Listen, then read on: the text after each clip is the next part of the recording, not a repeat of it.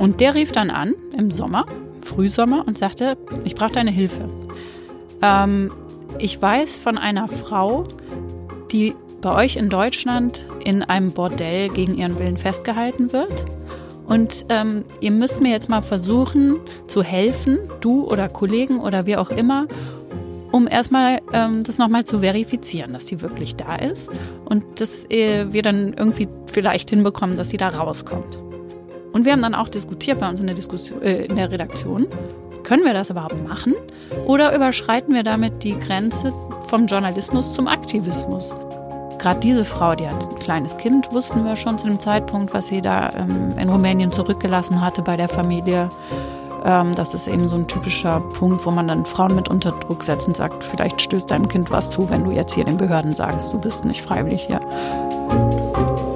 Liebe Hörerinnen und Hörer, herzlich willkommen zu einer weiteren Folge von Welt Insider. Mein Name ist Carla Baum und diesmal war mein Gast Annette Dovideit, eine alte Bekannte sozusagen, denn sie war schon mal Gast dieses Podcasts mit einer Recherche über organisierte Kriminalität in der Pflege und diesmal geht es wieder um organisierte Kriminalität, diesmal im Zusammenhang mit Zwangsprostitution. Ein Thema, das Annette sowohl auf der Mikroebene, sage ich jetzt mal, angegangen ist. Äh, sie hat den Fall einer Frau nachrecherchiert, die äh, aus Rumänien nach Deutschland gegangen ist und erzählt, ähm, ja, und dort in die Zwangsprostitution geraten ist. Darüber erzählt sie ganz viel, über ihre Erlebnisse dort vor Ort. Sie hat die Familie in Rumänien besucht und es geht eben auch so um dieses System Zwangsprostitution in Deutschland mit einigen wirklich, finde ich, sehr, sehr erschreckenden Einblicken. Aber hören Sie selbst, welche spannenden Einblicke Annette dort mitgebracht hat. Viel Spaß. Ja, liebe Annette, schön, dass du wieder mein Gast bist. Ähm, du bist schon das zweite Mal Gast im Bild Insider Podcast. Herzlich, herzlich willkommen. Danke. Das letzte auch. Mal haben, das letzte Mal haben wir über das System Pflege gesprochen und was da alles so schief läuft. Ähm, diesmal geht es um ein ganz anderes Thema eigentlich, ähm, auch ein Langzeitrechercheprojekt von dir und zwar das Thema Zwangsprostitution, zu dem du jetzt schon ja mehrere Texte geschrieben hast.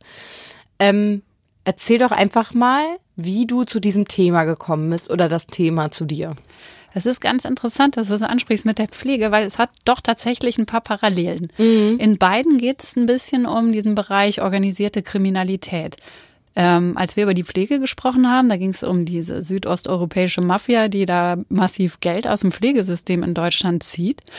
Und ähm, über diese Recherche bin ich so ein bisschen drauf gekommen, dass ich mehr über organisierte Kriminalität insgesamt recherchiert habe. Ich hatte mhm. dann im Frühjahr so ein Projekt gemacht, da ging es um organisierte Kriminalität auf den Baustellen, im Baustellensektor, ja. wie viele Häuser eigentlich in Deutschland so gebaut werden ähm, von solchen Banden, in denen arme rumänische oder bulgarische Menschen auf dem Bau im Prinzip in Deutschland verheizt werden. Und habe darüber jemanden kennengelernt, einen rumänischen Investigativjournalisten der mich bei dieser Recherche schon unterstützt hatte. Und der rief dann an im Sommer, Frühsommer, und sagte, ich brauche deine Hilfe. Ähm, ich weiß von einer Frau, die bei euch in Deutschland in einem Bordell gegen ihren Willen festgehalten wird. Mhm. Und ähm, ihr müsst mir jetzt mal versuchen zu helfen, du oder Kollegen oder wie auch immer, um erstmal ähm, das nochmal zu verifizieren, dass die wirklich da ist und dass äh, wir dann irgendwie vielleicht hinbekommen, dass sie da rauskommt. Und woher kannte er die? Kannte er die persönlich oder? Er kannte sie nicht persönlich, sondern er recherchiert schon sehr lange in diesem Bereich Zwangsprostitution, weil das eben in Rumänien ein sehr, sehr großes Thema ist, weil ganz viele Frauen eben tatsächlich aus Rumänien nach Deutschland und woanders in Westeuropa kommen. Und er hatte deswegen schon seit Jahren mit so einer Organisation zu tun, die ähm, so ein Wohnhaus betreibt für Frauen, die früher Zwangsprostituierte mal waren, in mhm. Bukarest. Und über diese Organisation kam das dann, weil die wussten, er als Journalist hat Drähte nach Deutschland. Und da wir halt eben relativ kurz vorher zusammengearbeitet haben, kam er dann darauf, mich zu fragen. Dann habe ich da erstmal gesessen, habe gedacht, oh, okay, da musst du jetzt irgendwas tun. Kannst aber ja jetzt nicht selber in diesen Puff fahren und gucken, ist die Frau da. Was machst du also jetzt? Dann habe ich gedacht, gut, da brauche ich jetzt einen männlichen Kollegen. und habe dann eben rumtelefoniert und alle möglichen gefragt und kam dann letzten Endes darauf, dass die beste Möglichkeit wohl ist, ähm, jemanden von Frontal 21 vom ZDF, mit dem ich auch schon mal öfter zusammengearbeitet habe, also wir machen häufiger mal Zusammenbeiträge, den zu fragen, weil der sowieso relativ dort in der Nähe sitzt. Mhm. Und der ist dann dahin gefahren und ähm, hat, natürlich haben wir das vorher mit unseren Rechtsabteilungen jeweils besprochen und auch geguckt, ist er da sicher. Mhm. Der hat dann ähm, überlegt, er fährt da mit einer versteckten Kamera hin, ähm, um dann erstmal so ein Foto von ihr zu machen und dieser Organisation in Bukarest, dieser Hilfsorganisation wieder zurückzuspiegeln, dass sie wirklich da ist. Ja. Weil die gesagt haben, erst dann, wenn wir das nochmal gesichert haben, zeigen wir das bei den deutschen Behörden an. Weil wir wollen uns ja nicht lächerlich machen und sagen, da ist eine Frau, die wird da im Bordell festgehalten und dann stimmt das nachher gar nicht so. Das war halt die Idee, deswegen, dass wir das halt sichern für die sozusagen. Und wir haben dann auch diskutiert bei uns in der Diskussion, äh, in der Redaktion, können wir das überhaupt machen? Mhm. Oder überschreiten wir damit die Grenze vom Journalismus zum Aktivismus? Ja. Weil wir in dem Moment, wo wir eben nicht nur sagen, die ist da, sondern das wieder dieser Hilfsorganisation sagen und das dazu führt, dass dann die Frau da irgendwie rausgeholt wird, überschreiten wir ja die Grenze äh, dessen, dass wir nicht nur beobachten, sondern auch eingreifen in die Recherche. Das ist ganz interessant, vor allen Dingen, weil der rumänische Journalist, von dem du gesprochen hast, ja auch gesagt hat, so wir wollen die da rausholen. Mhm. Das ist ja schon quasi ein ähm, klarer aktivistischer Auftrag. Genau. Und das haben wir dann auch äh, überlegt bei uns in der Redaktion, bei uns im Investigativteam, können wir das machen? Weil wir gedacht haben, gut, der rumänische Journalist, der ist ganz klar auch Aktivist, mhm. findet er auch okay und ich finde es auch klar vertretbar. Wahrscheinlich ist es in Rumänien auch nicht so ein großer Unterschied. Mhm. Ne? Ähm, und ich habe dann gedacht, so als Mensch erstmal muss man doch sagen, ich hole die Frau da jetzt raus oder trage dazu bei nach meinen Möglichkeiten, auch wenn es jetzt als Journalist nicht, also gut, natürlich angreifbar ist. Ja. Aber also wir haben uns da schon durchaus Gedanken drüber gemacht. Und Warst du denn von Anfang an, hattest du denn von Anfang an auch die Intention, darüber zu schreiben? Oder war das erstmal so, hm, ich helfe denen jetzt mal, die da rauszukriegen und dann sehen wir mal weiter? Gute Frage. Also ich habe schon natürlich im allerersten Moment gedacht, ich muss der jetzt mal helfen, aber habe eigentlich auch unmittelbar gedacht, das ist bestimmt eine gute Story. Ja obwohl ja nicht so ganz klar war, kann man da jetzt auch rechtlich gesehen drüber berichten? Mhm. Bekommt man vielleicht mit diesem Bordellbetreiber dann Ärger oder bringt man die Frau vielleicht auch in Gefahr, wenn man drüber berichtet? Und wir haben das dann so gelöst, dass wir dann von ihrem Fall aus eben so eine große Recherche eigentlich entwickelt haben, wo wir auch nach Rumänien gefahren sind und da recherchiert haben und uns dann aber auch ganz breit angeguckt haben, dieses ganze Modell Zwangsprostitution, wie steht es heute in Europa da und in Deutschland und haben das dann an ihrem Fall so ein bisschen erzählt und haben den aber halt anonym erzählt, dass mhm. man nicht weiß, wer ist die Frau, wer sind die Betreiber dieses Bordells und so. Und dadurch ja. haben wir eben auch rechtliche Hürden versucht auszuräumen. Ja, ähm, du bist dann auch nach Rumänien gefahren. Äh, an was für einem Zeitpunkt der Recherche war das? Also es war dann so, okay, ihr wusstet, die arbeitet wirklich in dem Bordell. War dir dann schnell klar, okay, dann muss ich auch mal mhm. ihre Spur zurückverfolgen? Genau, das war halt die Idee, dass wir sagen, ähm, wie kommt es denn dazu, dass sie da in dem Club gelandet ist? Und wir haben dann eben versucht, ihre Familie ausfindig zu machen und das hat auch funktioniert und ähm, haben dann eine Reise dahin geplant. Und was zwischenzeitlich noch passiert war, war, ähm, nachdem wir eben wussten, die Frau ist wirklich in dem Bordell und die wirkt auch wirklich so, als wenn sie da nicht freiwillig ist, ähm, hat dann eben diese Hilfsorganisation in Bukarest eine Anzeige geschaltet. Die ging erstmal von der Botschaft zum Bundeskriminalamt in Deutschland, von da aus zu der zuständigen Staatsanwaltschaft. Und die hat dann eine Razzia gemacht und war dann mhm. wirklich da und hat versucht, die Frau rauszuholen. Und dann hat die Frau gesagt, nee, ist schon in Ordnung, ich bin freiwillig hier und wollte gar nicht befreit werden. Mhm. Dann haben wir äh, noch relativ am Anfang der Recherche gedacht, oh Mist, äh, vielleicht war das jetzt doch alles irgendwie ein Irrtum. Und dann habe ich aber mit dem Staatsanwalt telefoniert und der hat gesagt, nee, nee, das ist schon ganz normal. Das sagen die Frauen immer am Anfang, weil die werden ja massiv unter Druck gesetzt. Gerade diese Frau, die hat ein kleines Kind, wussten wir schon zu dem Zeitpunkt, was sie da ähm, in Rumänien zurückgelassen hatte bei der Familie. Ähm, das ist eben so ein typischer Punkt, wo man dann Frauen mit unter Druck setzt und sagt, vielleicht stößt deinem Kind was zu, wenn du jetzt hier den Behörden sagst, du bist nicht freiwillig hier. Ja, jedenfalls mhm. haben wir dann ähm, an diesem Punkt haben wir gesagt, gut, also umso mehr scheint es ja zu sein, dass dieser Fall für ganz viele steht und deswegen müssen wir dem nachgehen und gucken mal, wie kam es dazu, dass sie da gelandet ist und welche Voraussetzungen hat sie auch bei sich im Heimatland zu leben und überhaupt, wie leben die ganzen Frauen da, die dann in Deutschland zum Beispiel in der Zwangsprostitution landen? Das hört sich ja für uns jetzt erstmal irgendwie unglaublich an, so dass eine junge Frau ihr Kind zurücklässt, in ein anderes Land geht, dort äh, sich prostituieren muss. Ähm, vielleicht kannst du ja mal so ein bisschen die Lebensumstände beschreiben, aus denen heraus das passiert ist. Also du warst ja auch bei der Familie dann dieser Frau. Ja, also wir sind erstmal von Bukarest aus, der Hauptstadt Rumäniens, ungefähr zweieinhalb Stunden gefahren, bis wir überhaupt in dem Dorf waren. Und dann sah man schon, sobald man aus dieser großen Stadt, diesem Moloch da rauskommt, dass es komplett ländlich ist und so wie bei uns vor, ich weiß nicht, 200 Jahren oder so, von der ganzen Infrastruktur her. Dann sah man dann auf dem Land Felder, ähm, die bewirtschaftet wurden, eben nicht von Landmaschinen wie bei uns, sondern von Leuten ab Pferdekutschen. Und dann erklärte uns immer der rumänische Journalist, der uns begleitet hat, der das alles dann für uns auch organisiert hat, ja, ja, das ist ja normal, die Leute können sich ja keinen Traktor leisten. Dann laufen da überall wilde Hunde über die Straße und man sieht dann äh, in den Dörfern, dass es ganz, ganz einfache Bauten sind mit nackten Wänden und so. Und man sieht nichts außer diesen Häusern. Also es gibt jetzt irgendwie kaum was weiß ich, Fabriken, Läden oder so. Mhm. Und dann wurde mir auch so ein bisschen klar, okay, die leben nur von dem, was die da anbauen im Prinzip in ihrem eigenen Garten. Ja. Ich hatte mir vorher überlegt, wenn ich zu der Familie komme, dann frage ich mal die Mutter, was wollte eigentlich diese junge Frau, die da jetzt in dem Bordell in Deutschland ist, was wollte die eigentlich mal ursprünglich vom Beruf werden? Was hatte die für Träume? Mhm. Wollte die vielleicht Zahnärztin werden oder was auch immer? Ja. Und als wir dann da hingefahren sind und dann irgendwann da waren, auch in dem Haus, was total ärmlich war, total runtergekommen, da gab es kein fließend Wasser, da gab es ein Plumpsklo, ähm, da stand ein Pferd hinterm Haus angebunden und das war alles, was die hatten, diese Leute. Die hatten für sieben Leute oder so, die in diesem Haus gewohnt haben, ein Bett. Da wurde mir dann klar, dass es eine total blödsinnige Frage ist, welche mhm. Perspektive hatte die, was wollte die mal werden, weil da ist niemand, der wirklich eine Perspektive hat. Auch das heißt, die Leute sind wahrscheinlich froh, wenn sie irgendwie da rauskommen, mit anderen Worten. Also das ist die einzige Perspektive, vielleicht mal irgendwie irgendwo anders zu leben als dort. Ja. Also was mich halt wirklich beeindruckt ähm, hat, also negativ beeindruckt hat, ist, dass ähm, die auf der einen Seite nichts haben da, ähm, woraus sie eigentlich Geld machen können, außer ihre eigenen Körper und das kombiniert damit, dass sie ein sehr, sehr schnelles Internet haben. In Deutschland heißt es ja immer, ja, Deutschland ist der äh, Netzausbau total ähm, hinten dran und in allen Ländern ist es besser als bei uns. Und das sah man halt zum Beispiel in Rumänien total deutlich. Ne? Da hat die Regierung in den letzten Jahren total viel Geld investiert in den Ausbau des schnellen Internets.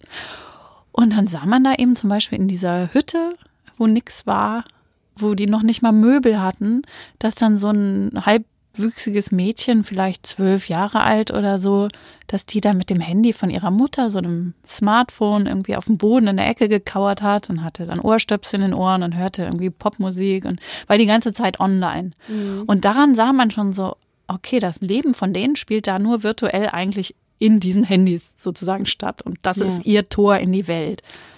Das, das ist auch eine krasse Diskrepanz ja, zwischen dem, was absolut. sie tatsächlich umgibt das ist auch eine explosive Mischung, weil ja. sie eben nichts da haben, sondern nur diese Hoffnung, irgendwie rauszukommen. Und dann gleichzeitig ist das eben die Angriffsfläche für die Männer, die eben auch da ja meistens aus Rumänien kommen und nichts haben, aus dem sie Geld machen können, außer vielleicht den Körper einer Frau oder mehrerer Frauen, die sie in die Zwangsprostitution bringen. Und da dieses Einfallstor dann über das Handy, ah, da sitzt so der vermeintliche Traumprinz, der verspricht mir hier Liebe, der verspricht mir, ich bringe dich nach Deutschland, da kannst du vielleicht kellnern oder als Altenpflegerin arbeiten oder was auch immer. Und das sind dann eben diese Loverboys oder was auch mhm. immer, die sich dann eben später als Zuhälter oder eben als Menschenhändler entpuppen. Ähm, und ja, man sah eben auch, dass es für die Jungs, auch für die Männer da keine Perspektive gibt, genauso wie es für die Frauen keine gibt. Ja. Ich hatte dann halt mit dem, mit dem kleinen Sohn, den die junge Frau da zurückgelassen hat bei der Oma. Das war ein kleiner Junge, der war gerade drei, mit dem habe ich so ein bisschen versucht zu kommunizieren. Ähm, ich konnte natürlich nicht richtig mit ihm reden, weil er Rumänisch sprach und ich nicht. Und ich habe da aber auch so ein, so ein Schnipsel mal von mitgebracht, so ein Tonschnipsel. Ja, wir können da mal kurz reinhören, ähm, weil das vielleicht ganz gut die Atmosphäre dort bei dieser Familie widerspiegelt, auch wenn wir nicht, nicht viel verstehen.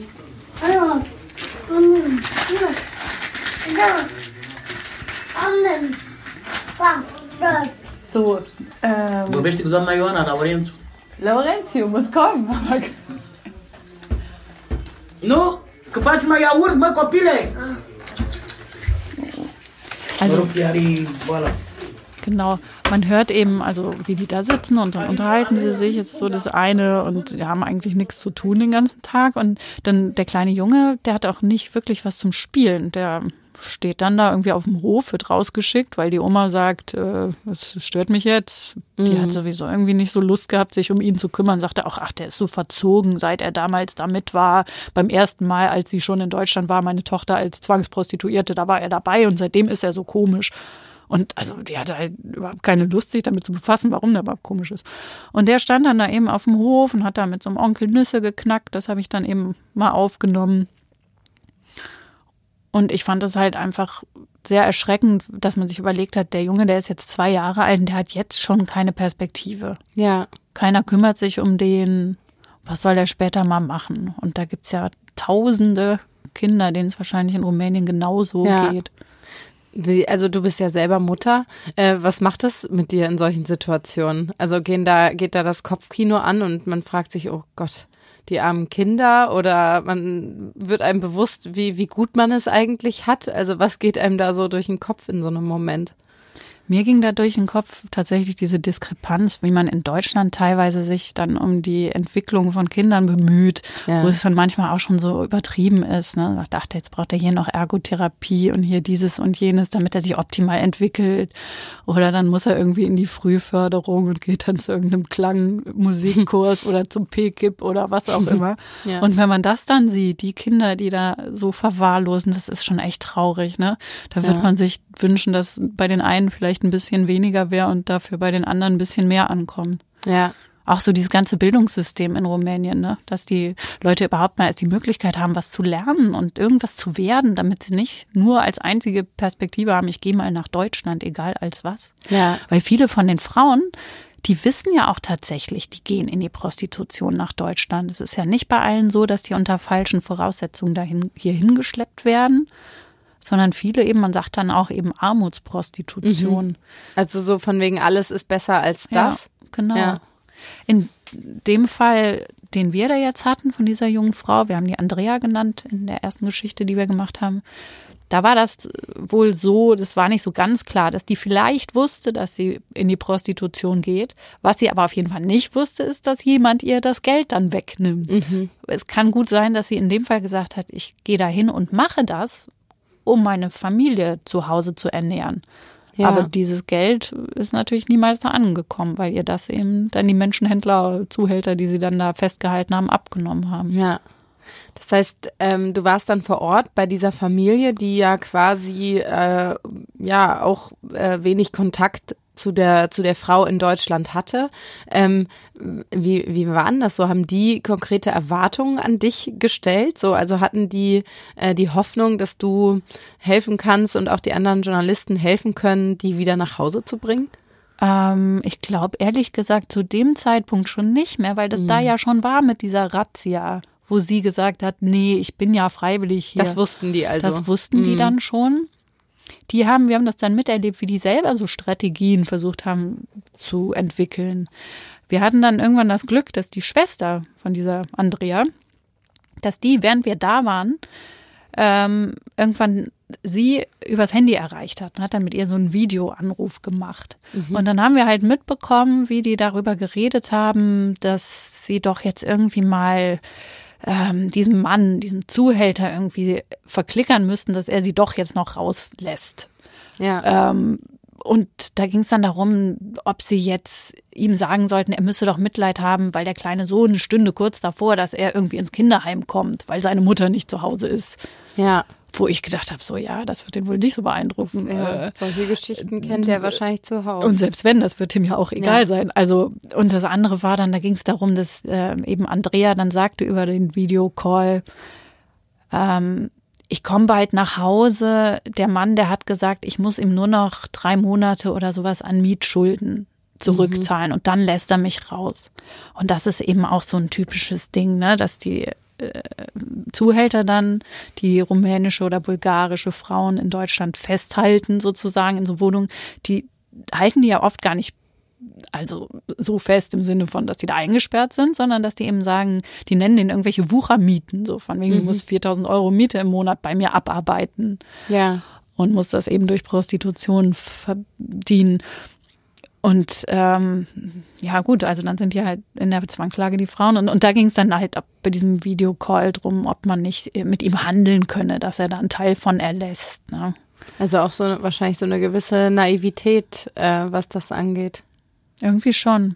Also die Mutter von Andrea, alte Frau, beziehungsweise wahrscheinlich war sie gar nicht so alt, wahrscheinlich sah sie einfach nur schon ziemlich alt aus, weil sie durch das Leben da ja auch ziemlich mhm. gebeutelt war. Die hat dann auch gesagt, ach, die hat mir da, als sie diesen Typen da kennengelernt hat über Facebook, hat sie mir ein Foto von dem gezeigt und ich habe gesagt, das, ist, das sieht man doch sofort, dass es ein Zuhälter ist. Mhm. Aber sie ist ja so naiv. Also sie hat dann auch irgendwie gar nicht so gut über ihre Tochter gesprochen, sondern mhm. so von wegen, ach, die war schon immer schwierig und kein Wunder, das wusste ich schon eigentlich, dass er aus ihr nichts wird. Tja. Ja. Also ich weiß nicht, ob es, es ist eher, ich weiß nicht, ob es eine Naivität ist. Ich glaube, es ist eher so ein Fatalismus, dass man ja. sagt, ja gut, man weiß ja, die ganzen Frauen, die landen in Deutschland im Puff. Und ja. die Schwester von Andrea, die eben selber drei Kinder auch schon hatte, die erzählte dann, dass ihre beiden Töchter gesagt haben, Deutschland, ah, da kommen jetzt die Journalisten aus Deutschland. Deutschland ist doch dieser riesige Puff. Oh Gott. Und aus deren Perspektive ist das so, ne? Ja, Warum geht weil man nach die Frauen dahin verschwinden, ja. teilweise nie wieder zurückkommen und in solchen Strukturen verschwinden hier. Ja. Und die können sich auch nicht vorstellen, warum man sonst nach Deutschland geht, wahrscheinlich. Ne? Ja. Wir, wir, wollen mal die Linse ein bisschen weiter aufmachen sozusagen. Du hast dich dann ja sehr umfassend mit diesem Thema äh, Prostitution ähm, aus Osteuropa, also Prostitutionsmigration kann man es ja schon mhm. fast nennen, ähm, und Zwangsprostitution beschäftigt. Ähm, Kannst du vielleicht mal ganz kurz umreißen, wie groß ist denn dieses Problem in Deutschland? Also ist das mhm. tatsächlich, äh, ist Deutschland ein einziger Puff aus rumänischer Sicht oder? Ja. ja. also man weiß nicht, wie viele Zwangsprostituierte es in Deutschland gibt. Es gibt so äh, ganz, ganz irre Schätzungen, dass man irgendwie sagt, äh, angeblich werden aus Osteuropa nach Westeuropa pro Jahr eine halbe Million Frauen getraffickt, also mhm. verbracht. Ob das so stimmt, weiß kein Mensch. Und wie viel davon in Deutschland sind, weiß auch kein Mensch. Ähm, es gibt halt von der rumänischen Regierung so Schätzungen, also beziehungsweise da gibt's halt dieses Hellfeld, ne, die Fälle, die wirklich aufgeflogen sind.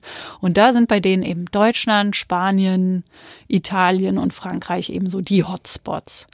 Was man aber weiß oder was wir eben auch recherchiert haben oder ich auch recherchiert habe, ist, dass in Deutschland sich der Sexmarkt sehr stark verändert hat in den letzten mhm. Jahren und zwar verschlimmert hat. Also der ist brutaler geworden, der ist härter geworden und äh, die ganzen Ermittler von Polizei und Staatsanwaltschaften und so, die sagen, die Situation für Frauen, die ihren Körper für Geld verkaufen, ist viel schlechter geworden.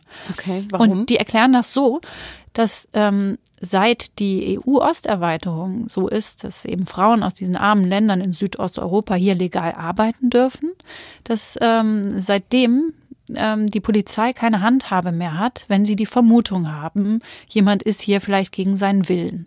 Okay. Und ähm, wenn die eben die Frauen dann sagen, so wie auch in unserem Fall, ich bin da freiwillig äh, hier in dem Bordell oder auf dem Straßenstrich, dann können die denen halt nicht mehr helfen. Früher konnten die die rausziehen und sagen, nee, das ist ja illegal, du kommst jetzt bitte mal mit auf die Wache und dann irgendwie vorsichtig versuchen zu sagen, ja, kann es sein, dass sie irgendwie Opfer von Zwangsprostitution geworden sind. Das und heißt, weil sozusagen das Arbeiten für die hier legal ist und Prostitution auch legal, ist erstmal genau. sozusagen vom Schein her alles in Ordnung. Die sind halt angestellt in irgendeinem Bordell in Deutschland. Genau, irgendwie arbeiten auf eigene Rechnung oder was ja. auch immer. Meistens sind sie nicht angestellt, ne? Ja. Und dass es eben so ist, dass es keine Handhabe mehr gibt und dass es offiziell alles legal ist, zieht eben offensichtlich massenweise von diesen Menschenhändlern und Zuhältern an die eben sagen, ja, Deutschland ist ziemlich attraktiv, weil eigentlich können hier die Strafverfolgungsbehörden gar nicht so viel tun. Mhm. Und das hat den Markt offensichtlich so nach unten gedrückt, dass die Preise für Prostitution, also für Sex, mhm. immer niedriger werden. Dass es halt Frauen gibt, die sich teilweise irgendwie schon für 20 Euro oder so auf dem Straßenstrich Strich in Berlin verdingen. Ja, also, du hattest ein ganz schlimmes Beispiel in deinem Text, irgendwie Blowjob ein Euro pro Minute oder ja, so. Also, also das hat mich auch erschüttert. Da habe ich mit dem Chefermittler vom Berliner Landeskriminalamt geredet, der sehr, sehr gut sich da auskennt in der Szene, weil der halt einer der engagiertesten Ermittler überhaupt ist in diesem Gebiet. Und der hat auch also wirklich die meisten Fälle so in Deutschland, die er und sein Team verfolgen. Und der hat mir das eben erzählt, dass es da so einen Park gibt, nördlich des Berliner Hauptbahnhofs, wo es eben diese Blowjobs für ein Euro pro Minute irre, geben ne? soll. Und das ist halt wirklich, wenn man sich das vorstellt, so, der sagte eben auch, ähm, das sind ja jetzt auch nicht so ganz adrette, nette Männer, die da hinkommen, Klar. mal vorsichtig ausgedrückt. Ja, ja. Das ist schon eine ganz schön schlimme Vorstellung. Also das heißt, man muss davon ausgehen, dass ähm, Hunderttausende oder zumindest Zehntausende Frauen hier sind, äh, bei denen man nicht so ganz weiß, ob sie freiwillig hier sind. Oder du hast es ja eben beschrieben, was ist freiwillig, ne? Also so Ja. aus der Not geborene äh, sich prostituieren, Ja. kann man schon sagen, der, der, Schritt, der Schritt ist irgendwie nach einer eigenen Entscheidung gefallen, aber so richtig freiwillig hört es sich Ja. eben auch nicht an. Also wir hatten auch mit dem Bundeskriminalamt darüber geredet und die haben das so erklärt, dass es so eine Pyramide gibt. Also oben die Spitze der Pyramide sind so diese ganz schwarz-weißen Fälle. Da wird eine Frau auf der Straße sozusagen überfallen, sagen wir mal in Bukarest, von der Straße weg entführt, ins deutsche, äh, ins Auto gepackt, nach Deutschland gefahren und wird hier irgendwie eingesperrt und so stellt man sich als Laie ja erstmal vor, Zwangsprostitution. Und dann sagt sie, okay, aber das, was wir unter Zwangsprostitution heute verstehen, was auch strafbar ist, ist eben so dieses Ganze, was da drunter ist, so diese ganzen Grautöne, wo die Ja. Frau dann eben sagt, vielleicht auch, okay, ich gehe nach Deutschland, ich weiß, ich würde mich zwangspro äh, ich würde mich prostituieren, aber ich weiß natürlich nicht, nimmt er mir das Geld ab. Und ähm, wenn die Ermittler dann so einen Fall finden, wo sie denken, gut, vielleicht müssen wir der Frau helfen, dann müssen die eben auch so ganz akribisch verschiedene ähm, Indizien erfragen. Ja. Also darfst du dein Geld behalten? Dürftest du jederzeit nach Hause fahren, wenn du wolltest? Oder musst du zum Beispiel Mietschulden abarbeiten? Ähm, nimmt er dir das Handy weg? Hat er dir den Pass abgenommen? Lauter so Sachen. Und ähm, das ist eben so der Großteil dieser Fälle. Ähm, und das ist auch sehr, sehr schwierig, dann, wenn die Polizei schon mal so einen Fall hat, dass die Staatsanwaltschaft daraus dann eine Anklage auch basteln kann. Ja. Ich könnte mir auch vorstellen, oder ist es vielleicht so, dass ähm, die Behebigkeit des Polizeiapparats da man auch manchmal gefährlich ist, weil wenn zum Beispiel da ein Ermittler vorbeikommt, der will erstmal so seine Arbeit machen, befragt die Frauen, aber bei so einem kriminellen Zuhälter ist dann natürlich schon ein Verdacht gesät, so Moment, warum sitzt die eine halbe Stunde mit dem Ermittler und beantwortet seine Fragen, äh, dass da gewisse Einschüchterungsmaßnahmen folgen, damit Ja. die nächstes Mal auf gar keinen Fall mehr sagt, dass sie da irgendwie Ja. äh, Geld abgeben muss Also so. es hat verschiedene Komponenten. Das eine ist, ähm, wenn jetzt so, wie, wie in unserem Fall, so eine Razzia, habe ich jetzt jetzt mal genannt, so, ein- so ein Besuch stattfindet, dann reden die Frauen sowieso eigentlich erstmal nicht mit den Ermittlern oder mit den Staatsanwälten oder Polizisten, sondern die haben ja erstmal dann eine rumänischsprachige Übersetzerin Ja. dabei. Die können ja sowieso erstmal gar nicht von der Sprache her kommunizieren. Ähm, und die Frauen sagen aber normalerweise auch sowieso beim ersten Gespräch nie was, sagen die Ermittler. Die Ja. lassen denen dann erstmal eine Karte da und sagen, rufen Sie uns an, wenn Sie reden wollen, oder rufen Sie diese Beratungsstelle hier an. Also die Polizei arbeitet da halt mit so, mit so Sozialarbeitern viel zusammen. Auch natürlich nicht in allen Städten, aber zum Beispiel in Berlin machen die das viel. Und wenn die dann Glück haben, dann traut sich halt irgendwann die Frau und geht zu so einer Beratungsstelle. Und dann braucht es, oder geht vielleicht sogar zur Polizei, wer weiß, aber meistens braucht es eben tatsächlich viele, viele Gespräche, bis die Frauen dann mal damit rausrücken. Die haben das gar nicht freiwillig gemacht. Ja. Und ähm, woran man das gut sieht, dass das so ist, dass die dann nicht mit rausrücken, ist zum Beispiel auch, es gab mal in Stuttgart dieses Flatrate-Bordell, was Ja. total viel in den Medien war. Und das wurde dann irgendwann zugemacht, das hat mir auch einer der Ermittler erzählt. Und dann sind die Frauen, die dort gearbeitet hatten, protestieren gegangen auf der Straße, haben gesagt, lasst uns unseren Puff wieder aufmachen. Und erst ein halbes Jahr später oder so sind dann welche von diesen Frauen zur Polizei gegangen und haben gesagt, "Hm, wir waren doch nicht freiwillig da. Ja. Also äh, ich weiß nicht, was es für ein Syndrom ist. Es ist ja schon fast. Das ist, kann natürlich auch sein, dass es wirklich so, weil, weil, weil viele von diesen Zuhältern ja auch sagen, ja, ich bin aber eigentlich dein Geliebter und so, dass es auch damit zusammenhängt, dass Ja. sie wirklich denken, klar, der schickt mich auf den Strich, aber der liebt mich eigentlich. So Oder eine, es so gibt eine krasse emotionale Einschüchterung, die da Ja. eigentlich äh, stattfindet. Klar, ja. das, also das gibt's ja diese Loverboy-Masche, das ist ja. Ja. das eine. Dann gibt's zum Beispiel ganz viel die Konstellation, ähm, gerade bei den Roma, die ähm, auch, also das ist eben so eine große Gruppe, wo es viel Zwangsprostitution dann gibt. Also Roma-Familien in Deutschland. Da sind das dann zum Beispiel die Onkel oder Cousins oder so, die die Nichten oder was auch immer prostituieren. Und da sagte dann eben die eine Beraterin in Berlin, mit der ich gesprochen habe, die hat dann da junge Mädels sitzen, die überhaupt nicht verstehen, weil die auch gar nicht den Bildungsstand haben und weil die es nie gelernt haben, dass das nicht okay ist, dass die jetzt da eben für den Onkel für Geld mit Männern schlafen soll und die dann bei ihr sitzen und sagen, ja, nee, es ist eigentlich schon okay, weil ich krieg regelmäßig zu essen, der Onkel ist gut zu mir, der holt mir sogar manchmal einen Döner aus der Bude. Ja. Und da ja. müssen die ja bei äh, ganz vorne anfangen und sagen, äh, das ist nicht in Ordnung. Also hier in Deutschland äh, gibt's Behörden, die schützen dich vor Ja. sowas. Was auch noch dazu kommt, ist, dass sie ja gar kein Vertrauen haben zur Polizei, weil sie es aus ihrem Heimatland nicht kennen. Und wenn Mhm. ja, dann und so vielleicht auch so eine gewisse Form der Abstumpfung, die mit so einem Beruf einhergeht. Also, dass man dann irgendwann auf Durchzug schaltet, das irgendwie erträgt und versucht, äh, die Rahmenbedingungen noch irgendwie positiv zu sehen. Ja, stimmt. Klar, ist ja auch wieder eine Frage der Alternativen. Ne? Ja. Und Wie siehst du das so? Ich, ich weiß nicht, ich bin, ich bin in Hamburg aufgewachsen, wo Prostituierte in vielen Teilen der Stadt zum äh, Stadtbild gehören. Und ich habe immer das Gefühl, diesem Thema wird mit so einer gewissen Kälte begegnet, weil die halt so allgegenwärtig sind, diese Frauen. Es ist immer so, ah ja, die Huren so ungefähr.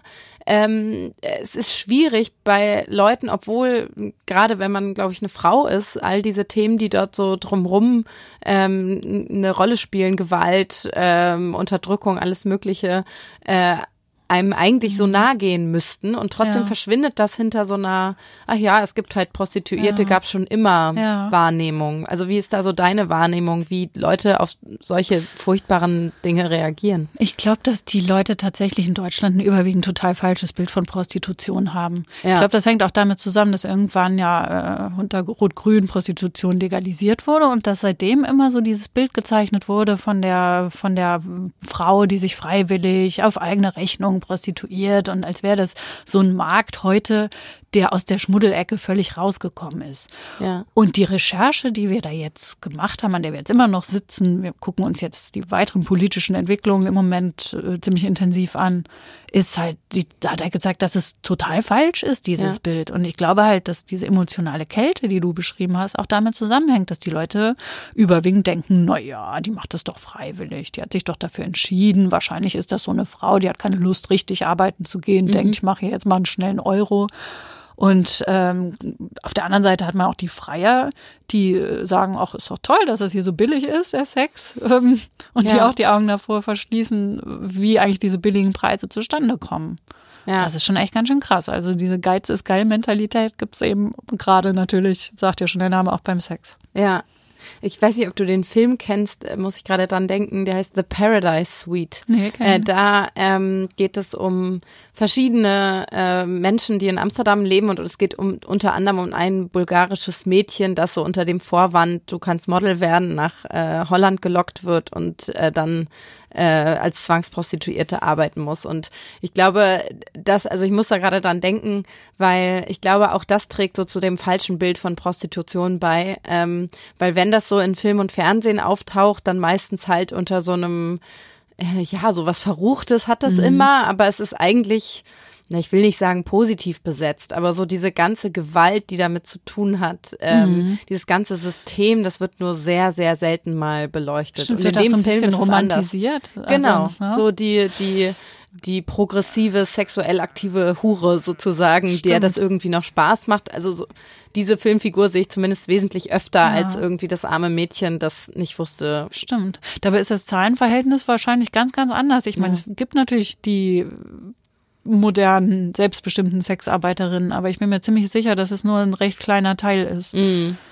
Ja. Ähm, Du hast ja gerade noch angesprochen, ähm, dass äh, das eine laufende Recherche ist und unter anderem hattest du dich beschäftigt mit dem Prostituierten-Schutzgesetz, was ja ein relativ neues Gesetz ist und besagt, dass sich Frauen, äh, die als Sexarbeiterin arbeiten, registrieren lassen können. Ähm, auch zum Beispiel Anspruch auf Krankenversicherung, äh, solche, Ja. solche Leistungen haben. Und du hast eben rausgefunden, dieses Gesetz greift eigentlich Noch nicht, zumindest. überhaupt nicht. Also das ist nämlich so, ich habe ja eben da schon gesagt, mit der Legalisierung der Prostitution, da gab es dann natürlich damals schon, als es gemacht wurde, riesen äh, Debatten darüber, ob das jetzt richtig ist oder falsch. Ähm, weil es natürlich Tür und Tor auch öffnet für solche Formen der Zwangsprostitution, die wir jetzt sehen. Dann haben aber gerade so die ähm, Politiker von der Union gesagt, ähm, das war ein Schritt aus unserer Sicht in die falsche Richtung mhm. und äh, haben dann darauf hingewirkt, dass es dieses äh, Prostituierten-Schutzgesetz gab oder gibt jetzt, was Mitte letzten Jahres in Kraft getreten ist. Und die Idee war nämlich tatsächlich, dass man dadurch so einen Überblick erstmal überhaupt über die Branche gewinnt und sagt, ja, wenn die Frauen sich alle hier bei den Kommunen, bei den Städten ähm, registrieren müssen, dann kann man vielleicht davon ausgehen, dass es eine abschreckende Wirkung hat für Zuhälter, die sagen so, mhm. ich bringe jetzt hier meine Mädels aus Bulgarien hin oder was auch immer. Jetzt ist es aber so, dass, obwohl das ja jetzt schon seit letztem Juli gilt, sich ganz, ganz wenige tatsächlich nur angemeldet haben. Zumindest in den meisten Städten. In München ist es ein bisschen anders. Die haben schon immer irgendwie so einen besonderen Fokus da drauf. Mhm. die haben ja auch dieses Ganze im Sperrge, Sperrbezirk, ne? Ja. Skandal im Sperrbezirk. Ja, so. Stimmt. Das war schon immer irgendwie anders. Aber in allen anderen Städten, vor allen Dingen Berlin eben zum Beispiel, hatten wir dann die Zahl bekommen, dass sich da bis heute gerade mal 270 Frauen angemeldet haben. Und man schätzt, dass 8000, 7000 oder 8000 Frauen sich prostituieren in der Stadt. Ja. Und in anderen Großstädten haben wir das dann auch abgefragt. Da waren dann bis auf München, wie gesagt, die Zahlenverhältnisse ganz ähnlich. Das heißt also, bis jetzt greift es gar nicht, weil es halt eine Ordnungswidrigkeit ist, einfach nur. Und wenn man sich nicht anmeldet, ja, dann meldet man sich halt nicht an. Ja. So, und bis jetzt ist in diesem Dschungel äh, überhaupt kein Licht. Also bis jetzt ist es genauso unübersichtlich, ähm, wie es war. Und selbst die wenigen Frauen, die sich angemeldet haben, heißt eben noch lange nicht, dass die das freiwillig machen. Die ja. müssen dann da hingehen und sagen, hier sind meine Papiere, ich melde mich jetzt an. Dann kriegen die so ein Unterrichtungsgespräch dann wird halt gesagt, so Gesundheitsaufklärung und was weiß ich. Aber trotzdem kann es natürlich sein, dass der Zuhälter die hingeschickt hat. Mhm. Dann sagte mir der eine Berliner Polizeiermittler, ja, ja, das wissen die natürlich äh, von der Stadtverwaltung, dass das so ist. Dann sagen die den Zuhältern, sie dürfen bitte nicht mit reinkommen zu dem Gespräch. Warten Sie doch bitte in der Cafeteria. Ja, aber ob das einen Unterschied macht, also ja, ja. Aber immerhin ist es wahrscheinlich ein Schritt in die richtige Richtung, weil hätte man gar nichts gemacht, wäre es ja auch nicht gut. Es ist ja gut, zumindest schon mal ein Regelwerk zu haben, was abschreckt. Ja. Und auch die Strafgesetze sind ein bisschen härter geworden. Also wahrscheinlich ist die Abschreckung noch nicht genug, aber trotzdem äh, ist es nicht so, dass die Politik gar nichts tut, kann man ja. jetzt auch nicht sagen. Ne?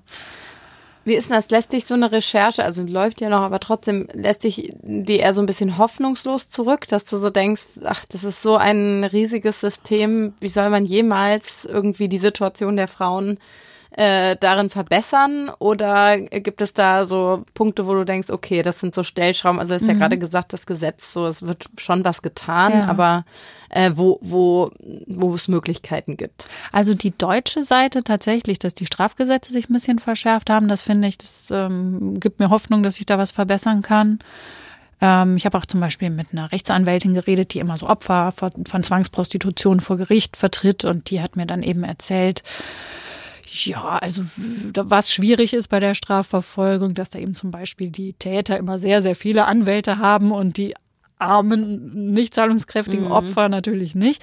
Aber dass sich da immerhin schon mal sowas tut. Zum Beispiel gibt es so Initiativen, dass die Frauen, wenn die jetzt aus Rumänien kommen, nicht mehr unbedingt immer zu ihrer Aussage wieder nach Deutschland reisen müssen, sondern dass mhm. teilweise schon per Skype dann so eine Vernehmung möglich ist. Damit also, die nicht wieder mit den Strukturen hier in Kontakt kommen. Ja, also erstmal müssen die ja ähm, erstmal äh, überhaupt wieder hier hinreisen können.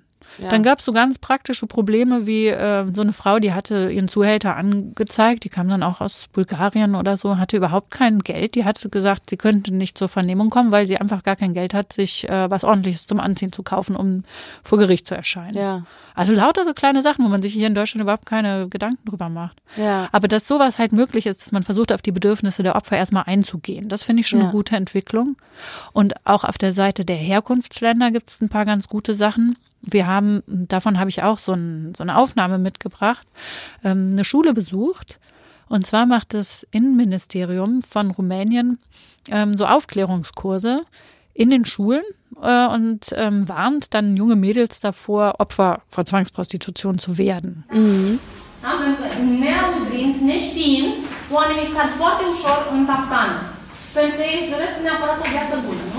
Also ähm, da hört man auf dieser Aufnahme, die ich jetzt mitgebracht habe, eben zum Beispiel, ähm, wie so, ein, so, eine Unterrichtsstunde stattfindet. Ja. Dann ist halt die Frau von dieser Agentur und die sagt, pass auf, so erkennt ihr äh, diese Zuhälter. Und die sagt eben zum Beispiel auch den jungen Männern, die dann da sitzen, so 15-jährigen Jungs, ähm, falls ihr euch das überlegt, äh, mal Menschenhändler zu werden, da drohen sehr hohe Strafen. lieber. Lasst Ja. es besser. Ja. Auch wenn ihr jetzt irgendwie jemanden im Bekanntenkreis habt, der fährt einen dicken BMW und ihr denkt so, ah, so könnte ich auch mal einkriegen, Mhm. äh, bitte macht das nicht, ihr kommt dafür ins Gefängnis. Ja, also sozusagen so eine Art Aufklärung, ähm, um damit die Leute zumindest wissen, was ihnen blüht, wenn wenn solche, wenn sie in solche Strukturen reingeraten. Ja. Also ich glaube halt vor allen Dingen wichtig ist und auch als sinnvoll erscheint mir, dass die darüber aufklären, dass es eben nicht ein goldener Pfad nach Deutschland ist, so wie Ja. ihn viele sich da tatsächlich naiv vorstellen, sondern dass das halt auch ziemlich schlimm dann enden kann. Ja. Ja, Annette, vielen, vielen Dank für deine Einblicke und vor allen Dingen für die Tonaufnahmen, die du mitgebracht hast. Sowas ist, glaube ich, auch immer einfach spannend zu hören. Ähm, man speichert das immer so in seinem Handy und guckt es, äh, hört es sich nochmal an fürs Interview, aber da steckt so viel drin in solchen, in solchen Momenten, ähm, dass es sicher auch mal spannend ist, da reinzuhören. Ja, Danke vielen dir. Dank und äh, alles Gute, viel Erfolg für die weitere Recherche. Danke, hat mich gefreut. Liebe Hörerinnen und Hörer, zum Ende dieser Folge habe ich noch ein, eine kleine Nachricht für Sie. Und zwar geht der Welt Insider Podcast für drei Monate in eine kreative Pause. In dieser Zeit äh, werde ich in San Francisco sein. Von dort aus macht Welt seine Nachtschichten. Also wir bilden von dort das Nachrichtengeschehen in der, in der deutschen Nacht sozusagen aus, schauen uns an, äh, was, was in den USA passiert und sorgen auch dafür, dass morgens die Online-Seite wieder frisch aussieht. Ähm, wenn ich zurück bin im Mai, werde ich mich wieder bei Ihnen melden und dieser Podcast bekommt in der Zwischenzeit ein kleines Rebrush, ein kleines, ein, ja, einen, einen neuen Look. Auch das werden Sie dann sehen können. Ich hoffe, dass Sie uns äh, treu bleiben als Hörer und dass Sie genauso gespannt sind wie ich auf die vielen Insider-Geschichten, die dann ab Mai wieder in diesem Podcast kommen. Bis dahin, äh, bleiben Sie gesund und glücklich, äh, schreiben Sie uns gerne trotzdem und ja, bis zum, bis zum Frühjahr. Tschüss!